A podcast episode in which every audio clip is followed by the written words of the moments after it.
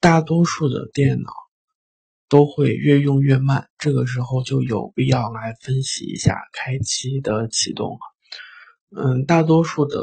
Windows 版本都使用了 System D，System D 的介绍一般说是 The Init System，呃，For most distribution，就是对于大多数的 Linux 系统来说，它都采用了 System D。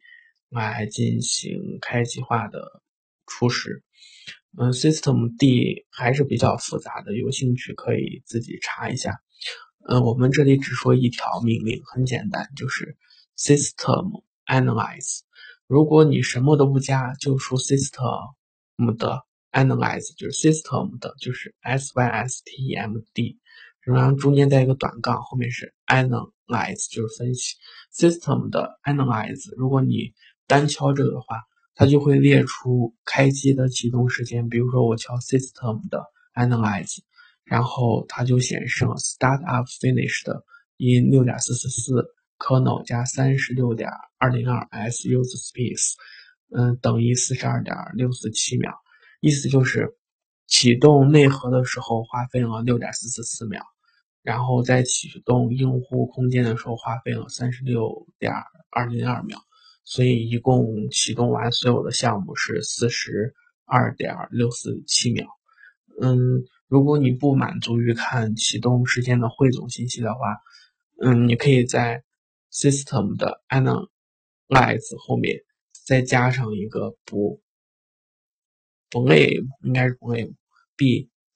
m a m e，blame 这个英文单词的意思是责备、归咎于的意思，意思就是说。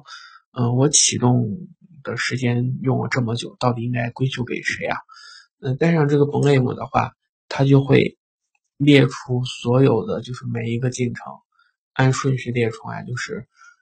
嗯，它开机的时间是多少，然后它的这个名称是多少。比如说，我现在在第一位的就是花了二十二点三六八秒的 NTP service，嗯。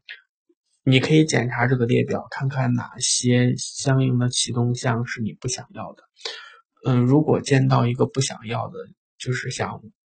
把它从启动中禁掉的话，嗯，下一节我们说一说，就是不说禁掉，说一说怎样让一个脚本，嗯，来进行开机启动。知道怎样让一个脚本开机启动，也就知道怎样禁止一个脚本去开机启动了。